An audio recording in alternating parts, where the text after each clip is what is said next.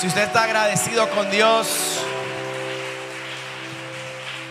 puede tomar su lugar en esta mañana y diga conmigo bien fuerte, yo nací, no, no, pero dígalo con ganas, yo nací para que ellos vean a Dios y disfrutar una vida que, una vida que, no le escucho, una vida que, hay alguien que pueda celebrar esa vida extraordinaria. Así es, diga conmigo enfoque correcto, diga conmigo enfoque correcto. Salmo capítulo 27, verso 13, dice la Biblia, hubiera yo desmayado, ¿qué dice ahí? Sino que creyere que veré la bondad de Jehová en la tierra de los vivientes. Usted tiene que aprender este versículo, tiene que pegarlo en su casa, donde tú quieras, porque es la palabra que Dios nos regaló este año como iglesia. Hubiera yo desmayado si no creyere que veré la bondad, o sea, lo bueno de Dios, ¿dónde? En esa tierra de los vivientes. ¿Y cuántos saben que Dios tiene cosas buenas para ti en esta tierra? No, solo la señora. ¿Cuántos saben que Dios tiene cosas buenas para ti en esta tierra? Amén. Pero, pero, dice el salmista, hubiera yo desmayado, hubiera yo desistido, me hubiese quedado yo sin ganas, sin fuerzas, si no creyere que qué, que veré. No solamente es que creo que Dios existe, es que el salmista nos está enseñando que él creía que va a ver lo bueno que Dios tiene preparado para su vida en esta tierra. ¿Cuántos pueden creer junto al salmista que veremos lo mejor de Dios en esta tierra? Ahora, el salmista no está diciendo que no vamos a tener dificultad. Él no está diciendo que él no va a tener momentos difíciles. No, él lo que está diciendo es que a pesar de los momentos difíciles, a pesar de las dificultades, a pesar de los retos, él se levanta con la expectativa, con el enfoque de que en esta tierra Él va a ver lo bueno que Dios tiene preparado para su vida. Así que yo te quiero hacer varias preguntas entonces en esta mañana para que pensemos un ratico. Y la primera pregunta es, ¿cuál es tu expectativa hoy? ¿Cuál es tu expectativa hoy? Yo no sé si tú te levantaste y pensaste en eso, a lo mejor que no, o de pronto sí. Pero aproveche los próximos 30 segundos para pensar cuál es tu expectativa de hoy. ¿Qué es lo que tú esperas que suceda en tu vida hoy?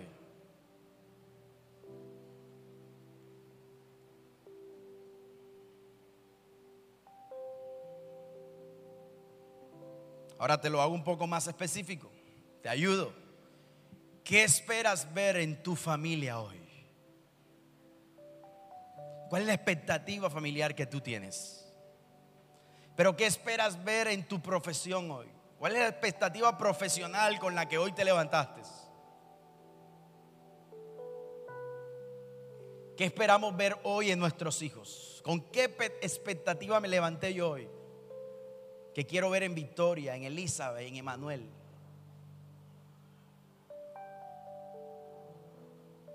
¿Con qué expectativa te levantaste hoy frente, frente a tu entorno? ¿Qué es lo que estamos esperando de la ciudad en la que vivimos, del barrio donde vivimos, del país del que somos parte?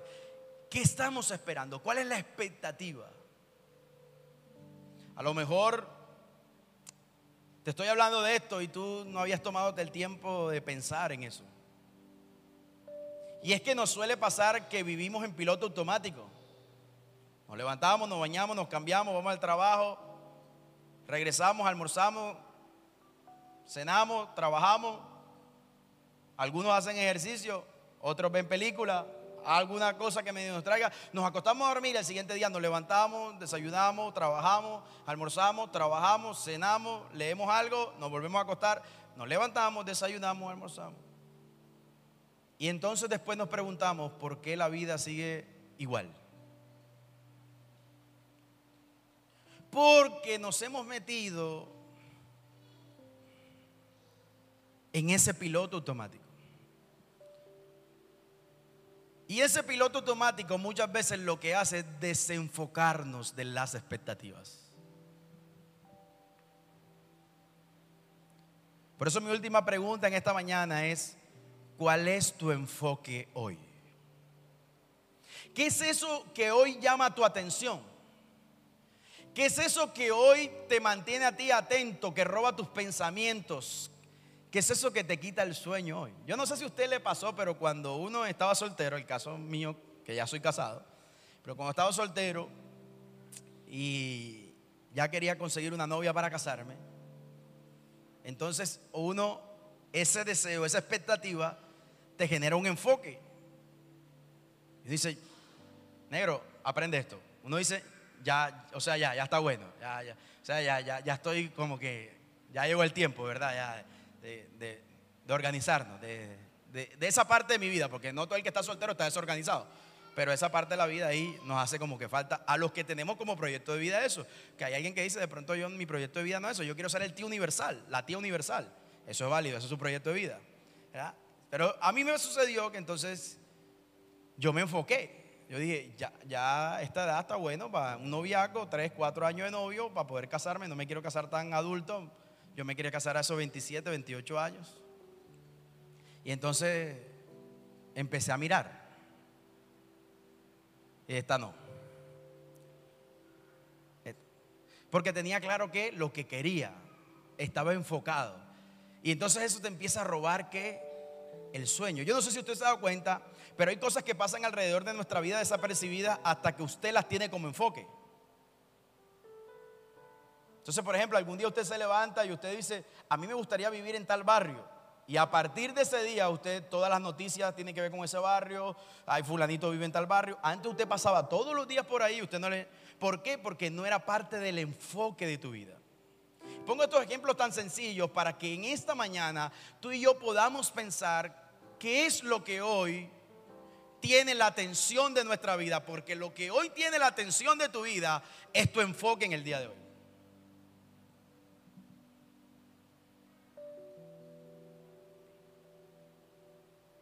Ahora quiero hablarte rápidamente del pueblo de Israel un momentico. Porque si algo tenemos que aprender acerca de tener un buen enfoque es tomando de ejemplo el pueblo de Israel. Usted recuerda que el pueblo de Israel estaba cautivo en Egipto y duró allí 400 años siendo esclavos. ¿Cuántos años? No fue uno ni fueron dos, fueron 400 años siendo esclavos en Egipto. Dice la Biblia que ellos un día clamaron al Señor, ellos dijeron, queremos ser libres, queremos ser diferentes, queremos ser una nación que pueda opinar, que pueda tomar sus costumbres, no queremos ser más tratados como esclavos, queremos ser diferentes. Y entonces dice la Biblia que el Señor escuchó el clamor de la nación de Israel. Y entonces Dios levanta a Moisés para que Moisés sea la persona que él va a usar para libertar el pueblo de esa esclavitud de manos del faraón. Y dice la Biblia que entonces Moisés es entrenado por Dios para hacer esa labor, pero esa labor no fue una labor fácil, fue una labor que conllevó muchos milagros de parte de Dios para que Faraón pudiese ablandar su corazón y entregar el pueblo para que salieran de la esclavitud. Y entonces aparecen las diez plagas de Egipto, ¿sí recuerda? Que fueron diez milagros que Dios hizo.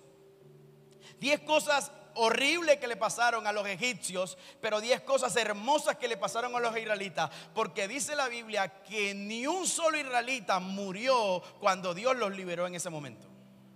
Tanto así que hay una de las plagas que es la muerte de los primogénitos. Dice que todos los primogénitos de Egipto murieron, pero ni un solo hijo de Israel murió. Ahora yo quiero que usted me diga en esta mañana si uno al ver esos milagros y al ver esos señales, uno no cree en Dios. Claro que uno cree en Dios.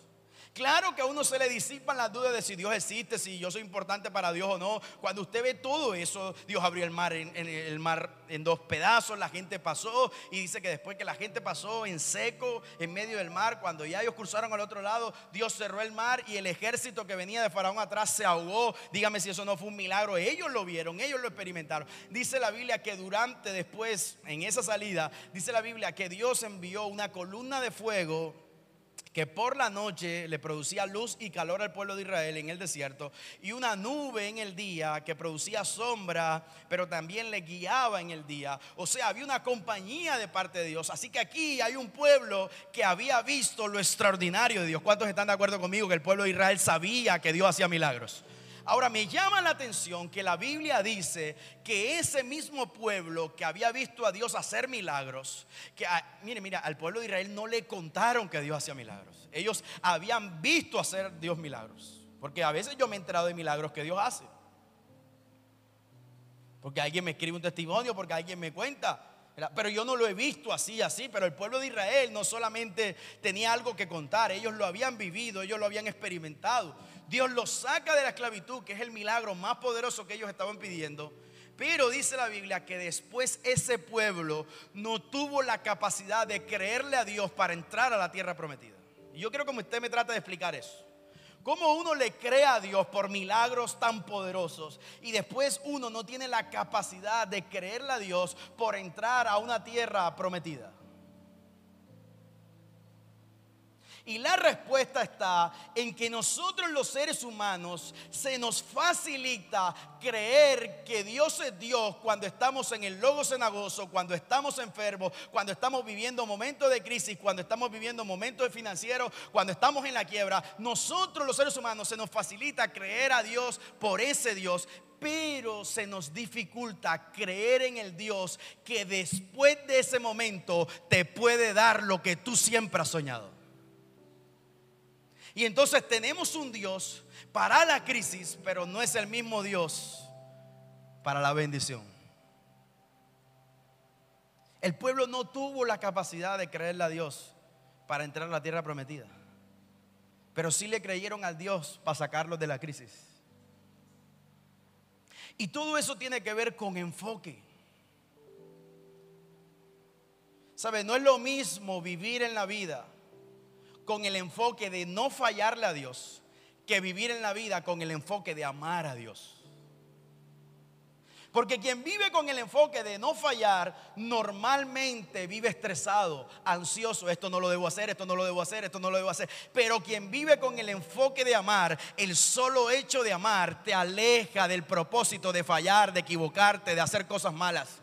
Cuando tú y yo hemos edificado nuestra vida o nuestra familia en función de lo que no debemos hacer, en vez de garantizar en nuestra casa lo que sí debemos hacer, entonces estamos viviendo vidas enfocadas en aquello que produce lo natural, lo carnal, el reino de las tinieblas, y no en la instrucción que un día recibimos de Dios de disfrutar la vida extraordinaria que Él nos ha dado cuando vivir en función de esto me va a hacer alejar aquello de mi vida. Vivir en función de lo que no debes hacer no necesariamente te llevará por el camino de lo que debes hacer. Vivir para no fallar no es igual a vivir para amar. Yo no me imagino todos los días yo levantándome y diciéndole a mi esposa, mi amor, hoy me comprometo a no fallarte. Día uno, ella, ay, qué tierno. Pero como raro, ¿no? Día número dos, mi amor, hoy me levanto con la expectativa, hoy te prometo que no te voy a fallar. Ajá, Michael, ¿tú en qué andas? Día número tres. Mi amor, hoy te prometo que no te voy a fallar. Michael, cuéntame qué es lo que está pasando ya. Pero es diferente cuando yo me levanto con la decisión de amarla más. Mi amor, hoy te voy a amar más que nunca. ¿Y de qué se tomó? Amor, ¿tú estás bien? Ese café estaba como dañado esta mañana, ¿no? El siguiente día usted se levanta, hoy te amo más que ayer. Y pasado mañana, hoy te amo más que ayer y que antes de ayer. Eso genera alegría, pero no genera el mismo efecto de inseguridad, sino al contrario de seguridad. Ahora, vivir en función de amar necesariamente me aleja de hacer daño. Me aleja de fallar. Pero no vivir en función de no fallar me hace amar a la gente. Por eso el tema es que hoy podamos comprender e identificar bajo qué enfoque estamos nosotros viviendo la vida. ¿Cuál es el enfoque que estás usando para lo que haces hoy? ¿Sabe? A Jesús un día le preguntaron acerca de cuál era el mandamiento más importante. O sea, en otras palabras, le dijeron Jesús, ¿qué es lo más importante de todo, todo, todo, todo lo que han dicho los profetas, todo lo que han dicho todos los maestros, todo, todo, todo? Dinos qué es lo más, más importante. Y Jesús le respondió en Mateo capítulo 22, verso 36. Jesús les dijo, amarás al Señor tu Dios con todo tu corazón. Jesús no dijo, no hagas esto, el enfoque de Jesús ante lo más importante no fue, deja de ponerte esto, deja de hacer aquello, deja de decir aquello. No, no, no, Jesús simplemente respondió con palabras profundas pero sencillas. Amarás al Señor tu Dios con todo tu corazón y con toda tu alma y con toda tu mente. Ese es el primer y gran mandamiento. Y el segundo es semejante. Amarás a tu prójimo como a ti mismo. El enfoque en nuestra vida para ser más como Él no es eliminar los deseos de la carne de nuestra vida. El enfoque es vivir para el Espíritu y así seremos más como Él.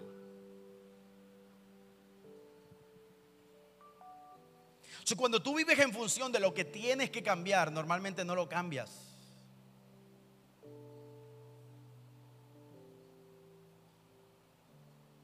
Hay algo que no sé cómo le llaman, pero que en la experiencia sucede. Y es que eso en lo que más nosotros pensamos que no queremos ser es lo primero en lo que terminamos convirtiéndonos.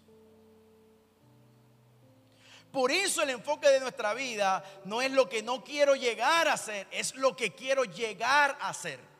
O sea, quítele el no y no vivamos en función de lo que no queremos llegar a ser, sino aprendamos a vivir en función de lo que debemos ser y lo que debemos ser está escrito en la palabra de Dios. Ser hijos de Dios. Ser discípulos de Dios.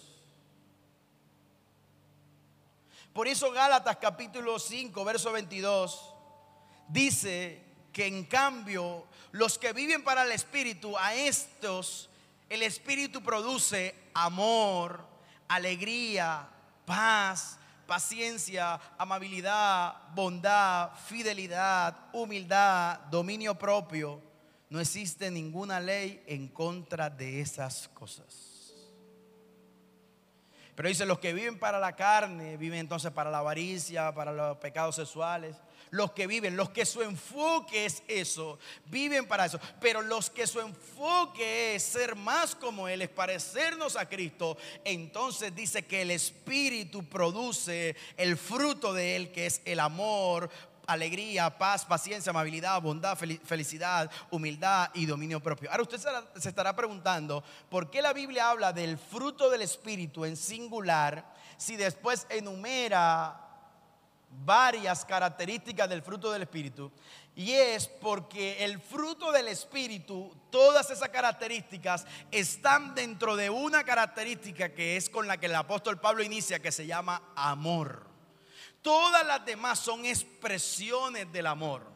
La alegría, la paz, la paciencia, la amabilidad, la bondad, la fidelidad, humildad y dominio propio.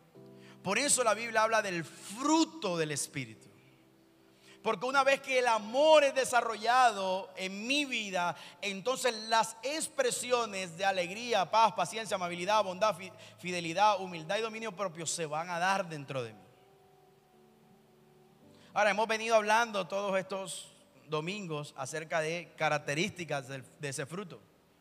Y hablamos acerca de la alegría, de la paz y de la paciencia.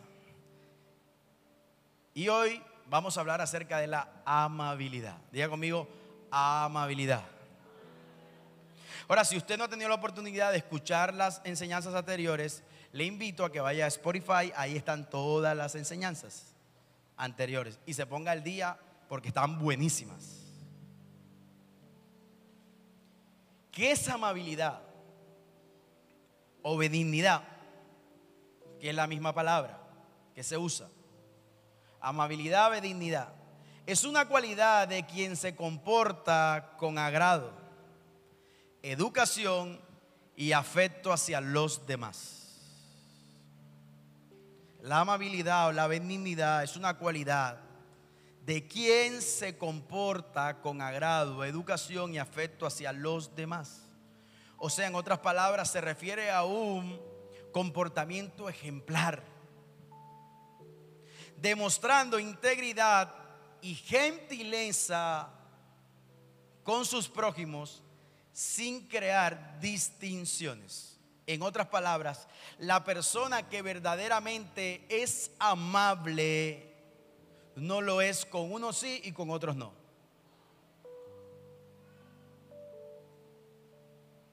Y la amabilidad se refiere a un comportamiento ejemplar que demuestra que integridad y gentileza hacia el prójimo.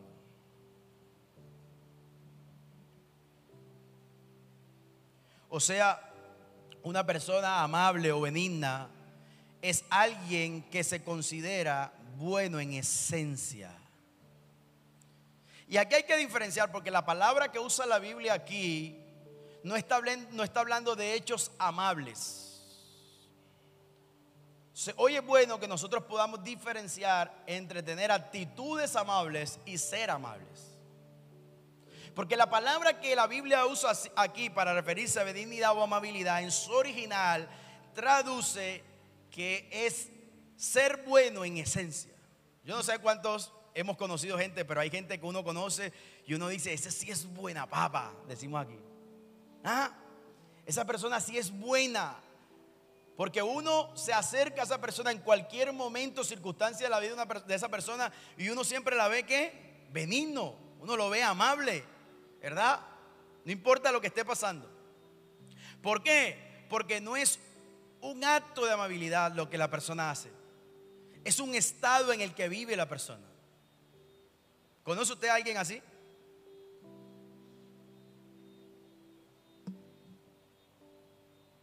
La amabilidad es una cualidad que se opone a dos características negativas en el ser humano. Una es la violencia y el otro son las rencillas o las peleas. La amabilidad es una cualidad en el ser humano que se opone a dos características negativas que vivimos muchas veces, que son la violencia y las rencillas o las peleas. Y aquí en Colombia sí sabemos de eso. De violencia, de pelea, todos los días nosotros escuchamos. Todos los días somos testigos de algo. ¿Sabe por qué? Porque nos hace falta ser amables de esencia. Nos hace falta ser benignos de corazón. Porque si algo somos reconocidos aquí, por lo menos los costeños, es que somos serviciales. Y nos reconocen en todos los lugares, el que viene aquí extranjero o la gente que viene de otras ciudades, dice el barranquillero es amable, es servicial. La pregunta es, ¿somos de esencia amables? ¿Somos de esencia buenos, de corazón? Porque ese es el llamado que la palabra nos hace Filipenses capítulo 4, verso 5 dice la Biblia, que su amabilidad sea evidente a todos. El Señor está cerca. ¿Cómo debe ser nuestra amabilidad? Evidente que a todos. Diga conmigo, mi amabilidad no debe ser selectiva. Normalmente se nos facilita ser buenos con quienes nos aman. Pero el fruto del Espíritu del que hoy estamos hablando, la característica del fruto del Espíritu que Dios pone en nosotros, no hace referencia a ser bueno con los que es fácil ser bueno. Es más, la Biblia dice, ¿qué sentido tiene amar a quienes te aman? Y en ese contexto entonces Jesús dice que debemos amar a nuestros enemigos. Ora por los que te persiguen. Bendice al que te maldice. Porque la amabilidad de la que habla la Biblia, de la que hoy estamos hablando, de la que proviene de Dios, de la benignidad que es una característica del carácter de Dios y que es trasladado a nosotros como hijos de Él, no es una cualidad que esté amarrada o esté determinada por el comportamiento que otra persona tiene hacia mí. Cuando yo soy amable y soy benigno, no importa si tú lo eres o no lo eres, yo soy así porque por esencia el Espíritu ha desarrollado eso dentro de mi vida. Y entonces podemos vivir lo que dice Proverbios capítulo 15, verso 1 cuando dice, la respuesta amable calma el enojo, pero la agresiva echa leña al fuego.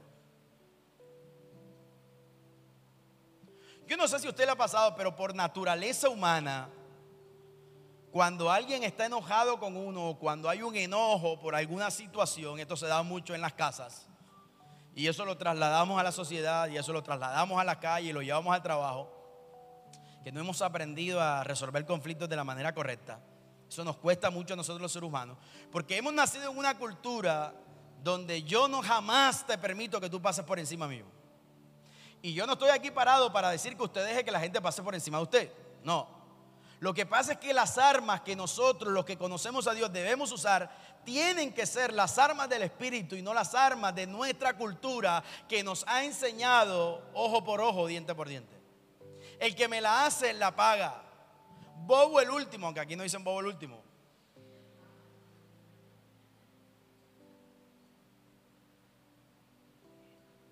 Entonces, ¿qué pasa? Que normalmente cuando se arman la discusión, cuando alguien alza la voz que hace el otro, la sube un poquito más. Y después el otro la sube un poquito más. Y después el otro la sube un poquito más. Y a ver quién grita más. Y a veces cuando la garganta se cansa, las manos se activan. ¿Usted no se da cuenta de eso? Y entonces la gente pasa de los gritos a la violencia física, a los golpes. Pero la Biblia dice, la respuesta amable calma el enojo.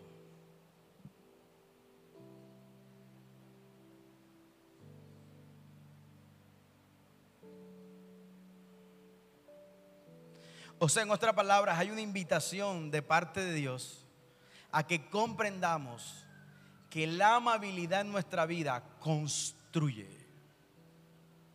Si usted está preguntando por qué esa característica del fruto del Espíritu es importante, yo le voy a dar dos razones en esta mañana. Número uno, la amabilidad construye. Dice Proverbios, pero el agresivo echa leña al fuego. Dice la Biblia, la mujer sabia edifica su casa, pero la rencillosa con sus manos la destruye.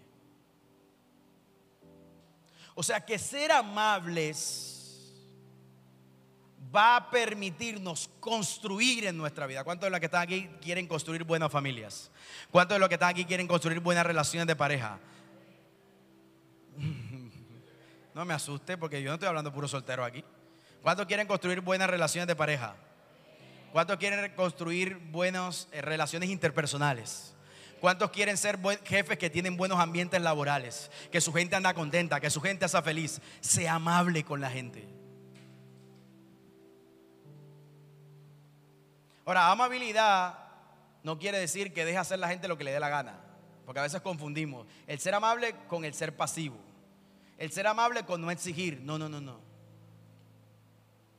Ser amable es ser de corazón alguien bueno. Cuando yo corrijo a mis hijos, yo no, lo corrijo, yo no los corrijo riéndome. ¡Ah! ¡Quédate quieta! Yo corrijo serio. Y a veces enojado. a veces uno se enoja. ¿Cuántos papás aquí se enojan? Los que no, compa, ya usted tiene etiqueta al cielo.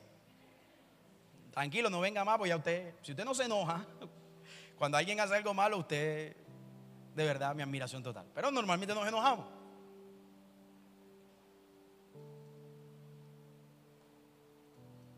Ahora, el secreto de la corrección está que la motivación sea el amor.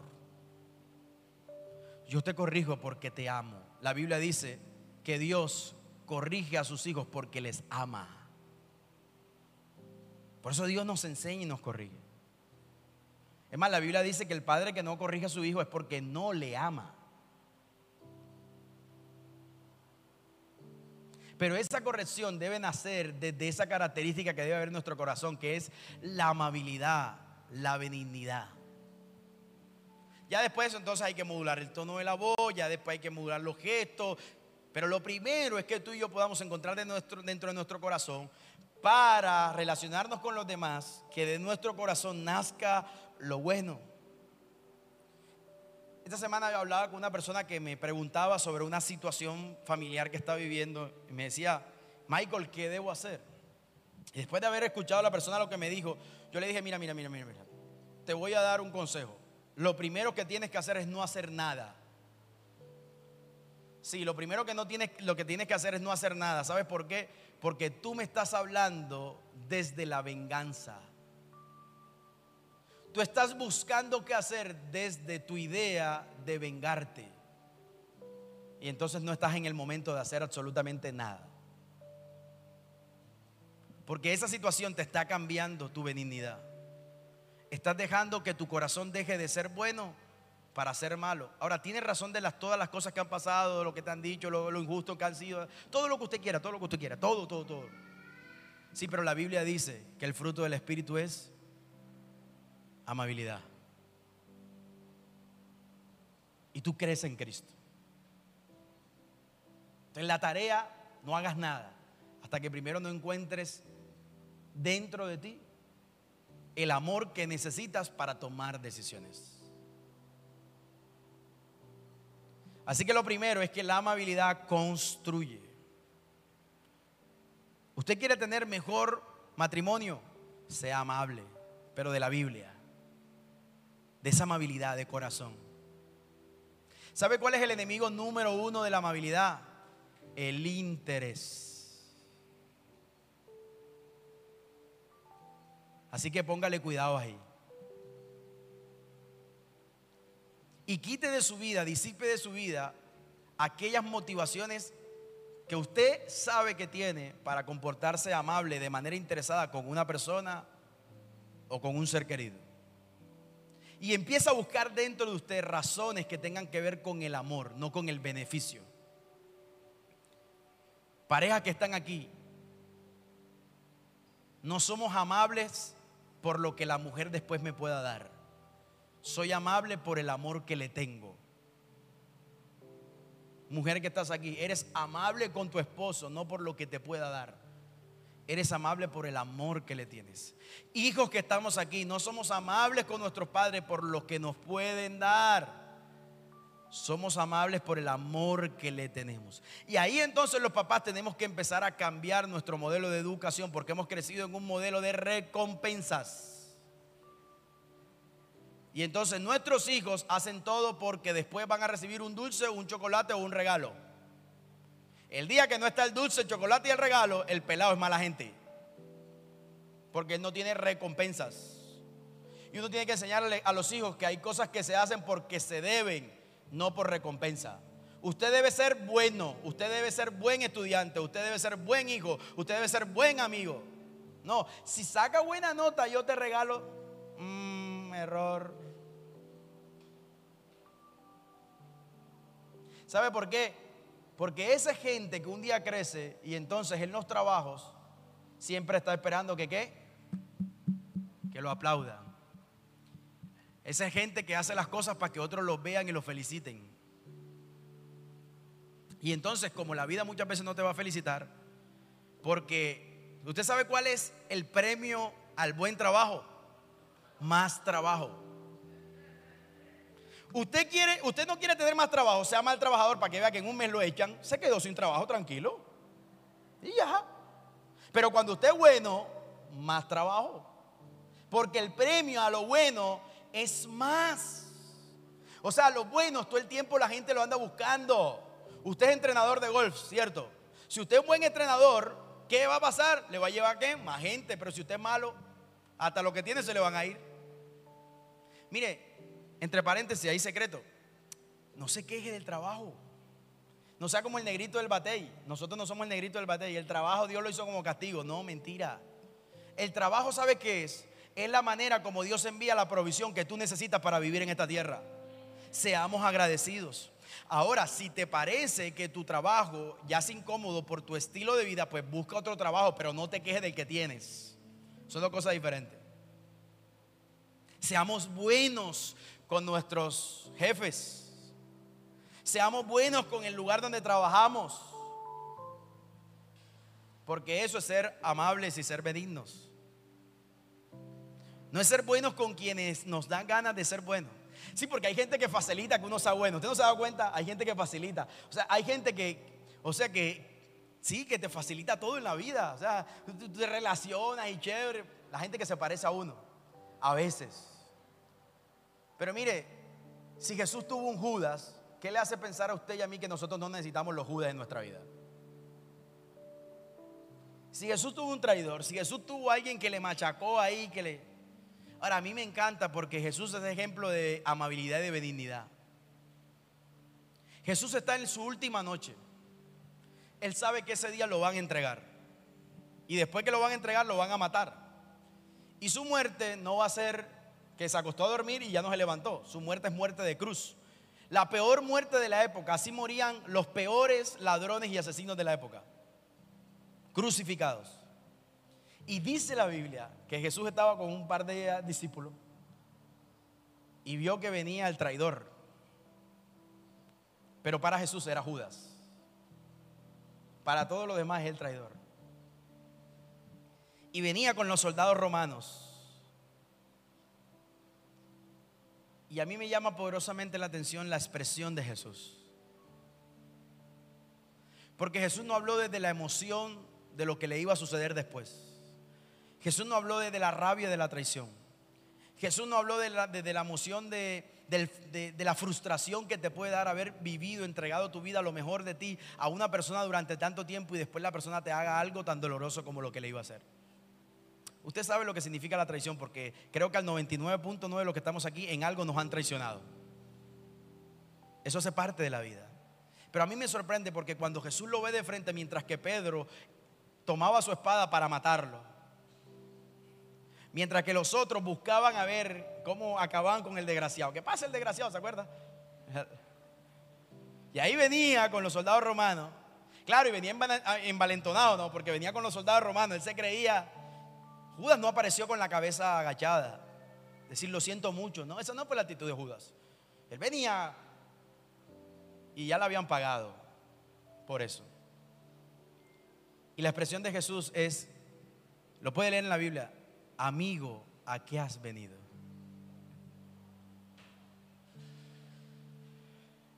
Yo quisiera de verdad tener la capacidad de decirle a más de un amigo a qué has venido. Sí, porque no dan ganas de decirle amigo. Hay gente que no dan ganas de decirle a qué ha venido.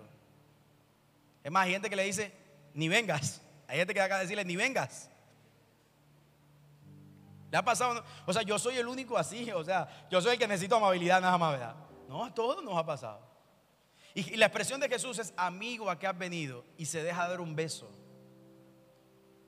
Porque por cultura los amigos se besaban. El beso de Judas fue de traición. El beso de Jesús fue de amistad. Judas venía con el enfoque de traicionar a Jesús. Jesús estaba con el enfoque de seguirle amando a pesar de. En la vida, tú y yo siempre vamos a tener una elección que tomar. O vivimos a la manera que no le agrada a Dios enfocado de esa manera al resentimiento, el odio, la rabia, el rencor, la venganza. No te lo perdono nunca, eso que me hiciste jamás en mi vida. Tú te moriste para mí, ya tú no existes para mí. Eso es un enfoque. Y usted tiene el derecho de hacerlo. Es libre.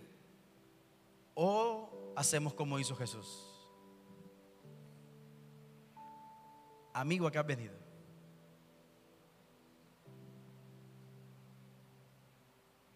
Te perdono. Suelto eso. Seré amable con todo el mundo a pesar de. Dejaré que el Espíritu controle mi vida y no voy a satisfacer más los deseos de mi carne. Mi carne pide venganza. Nosotros somos como vikingos. La venganza es nuestro, es el ser humano, nuestra motivación. En Dios, cuando nacemos de nuevo, que no se nos puede olvidar que nacimos a una nueva vida en Cristo. Y que ya no vivo yo, ahora Cristo vive en mí. Yo no sé si usted lo está entendiendo. Ya no vivo yo, ahora Cristo vive en mí. Ahora, si Cristo vive en usted y en mí, dejemos que Cristo responda ante los estímulos externos. Dejemos que Cristo responda nuestras emociones cuando las situaciones que pasan alrededor de nuestra vida nos generan algo que tenemos que hacer. Dejemos que Cristo entonces piense la manera como debemos pensar en cualquier situación que estemos. Dejemos que Cristo entonces produzca la paz que sobrepasa todo entendimiento. Dejemos que Cristo entonces ame a la gente aunque la gente no merezca nuestro amor. Dejemos entonces que Cristo mira a la gente a los ojos aunque la gente no merezca que lo miremos a los ojos. Dejemos entonces que Cristo dé el abrazo, no de traición, de amor, aunque la gente se merezca un abrazo de traición, dejemos que Cristo viva dentro de nosotros.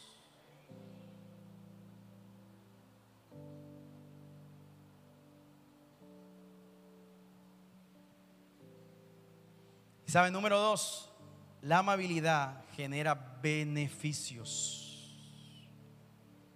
Mire lo que dice la Biblia en Proverbios, esto es poderoso.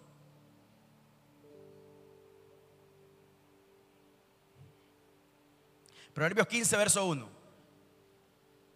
No, mentira, 16, 24. 16, 24. Con esto nos vamos. Panal de miel son las palabras amables. ¿Cómo es la palabra amable? Endulza la vida y dan salud al. Yo quiero que usted lo lea bien. Usted lo lea bien, porque usted se va a dar cuenta porque hay mucha gente que anda enferma. Tanto mentalmente como físicamente. ¿Qué dice la Biblia? Panal de miel son las palabras que amables. Endulzan que la vida. Diga conmigo salud mental. Y número dos, dan salud a qué? Al cuerpo. Cuando lo que sale de mi boca son palabras amables, es porque mi corazón es un corazón amable. Y una persona con un corazón amable es una persona saludable.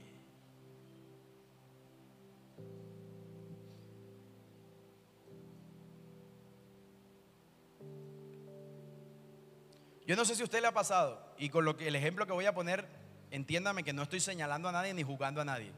En eso tratamos de ser muy respetuosos en esta casa.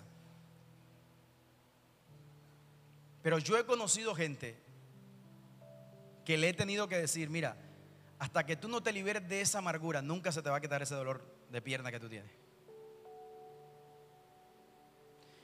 Mira, hasta que tú no dejes de ser tan mala gente, porque mírate cómo hablas, nunca se te va a quitar la migraña la que sufres. ¿Usted conoce a alguien así?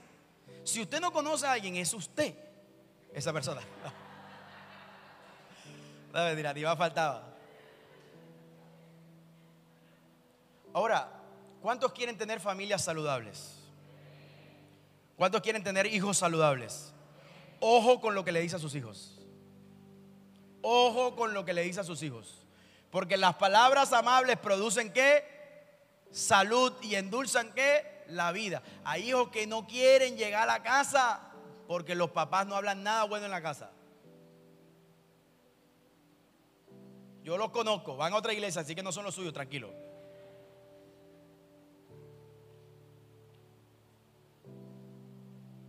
Hay gente que no quiere llegar a ver al marido o a ver a la señora porque nunca dice nada bueno, Michael.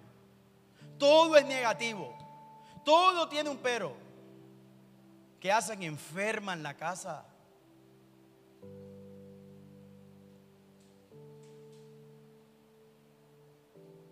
Hay gente que ya le dio la pandemia que todavía no ha pasado. La que va a pasar en 20 años ya le dio.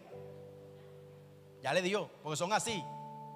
O sea, da gripa en China y al siguiente día ya ellos la tienen. ¿Por qué? Porque estamos llenos de qué? De malos pensamientos, de malas palabras. O sea, ¿por qué nos cuesta creer tanto que lo bueno de Dios viene para nuestra casa? ¿Y por qué nos encanta creer todo lo malo que dicen por ahí? Tenemos fe para creer todo lo malo que va a pasar. El mundo se va a acabar, las finanzas ahora, ahora Colombia va peor y la economía... Oh, yo no estoy negando la realidad. Pero yo no vivo con la expectativa de lo malo que va a suceder. A mí la Biblia me dice que yo veré lo bueno de Dios en esta tierra, en esta, en esta. Yo vivo en Barranquilla, yo vivo en Colombia, aquí en esta tierra. Sí, yo vivo con esa expectativa. Para, yo no soy ningún ignorante de la realidad. Yo sé que en Rusia y Ucrania se están matando. Y yo sé que eso afecta a la economía. Y sé que hasta que no escogamos presidente esto se va a complicar un poquitico por el tema económico. Yo sé que están manipulando el alza de los precios y usted y yo lo estamos pagando o no. Antes se compraba con 60 mil, ahora se compra con 30 mil porque casi todo vale el doble. Yo sé eso. Pero yo no me levanto diciendo, ay, hoy el huevo está más caro, hoy la leche está más cara. El otro día nos reíamos de la leche, ¿se acuerda? Ya, yo no tomo café, me parece carísimo el café. O sea, el capuchino, ya me tocó bajar café, varón, tuve que quitarle la leche. Sí, porque yo iba, la leche costaba 17 mil, hoy vale 24 mil. Yo le dije a mi señora, mi amor, sigue le dando lechecita a Manuel de ahí porque se le puede echar un poquitico de azúcar.